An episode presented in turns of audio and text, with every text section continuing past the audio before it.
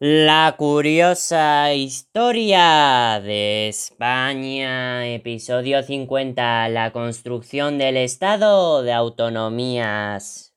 La cuestión territorial ha estado presente en la organización de España desde que los Borbones establecieron un Estado unitario en el siglo XVIII. Durante los siglos XIX y XX, las reivindicaciones de autogobierno han conseguido, en ocasiones, ser reconocidas por el Estado. Durante la transición, Suárez entendió que dar una solución a esta cuestión era fundamental para el éxito de la transición democrática. Desde el inicio se contempló la posibilidad de descentralizar el Estado incluso antes de aprobarse la Constitución de 1978. Mediante un decreto ley, Suárez restableció la Generalitat en 1977 y en 1978 el Consejo General Vasco y la Junta de Galicia. Las preautonomías se extendieron, aunque algunos nacionalistas consideraban que solo Cataluña, País Vasco y Galicia tenían derecho a conseguirla. UCD, nacionalistas catalanes y vascos, acordaron que el sistema autonómico fuera asimétrico, es decir, solo las regiones históricas tendrían unas competencias superiores. La Constitución de 1978 reconoció un sistema descentralizado con la creación de las comunidades autónomas y estableció dos formas de acceder a la autonomía, el artículo 151 de forma rápida y completa para los territorios históricos mediante referéndum que permitía un mayor nivel de autogobierno y el artículo 143 de manera más lenta y sin referéndum, de modo que no se disponía de todas las competencias al constituirse. El resto de provincias se constituyeron como comunidades autónomas por la vía lenta, Navarra accedió a la autonomía plena mediante la Constitución y la Ley de Mejoramiento del Fuero.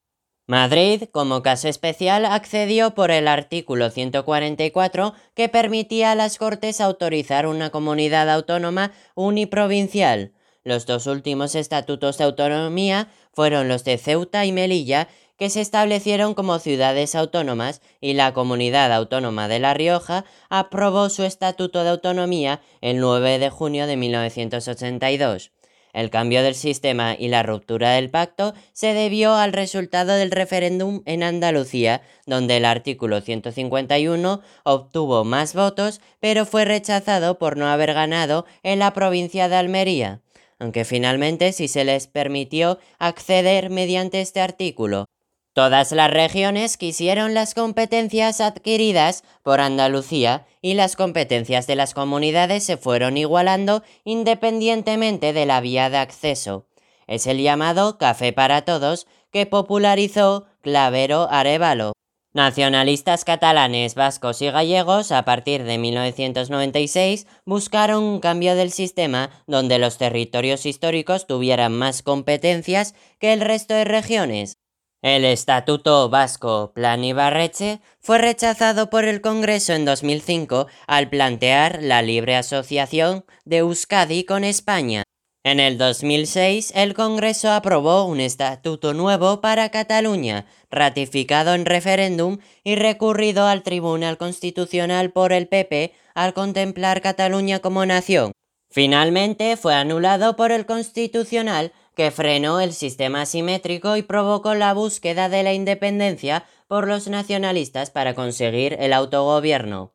Como conclusión, la descentralización política y administrativa se contempló desde el inicio de la transición.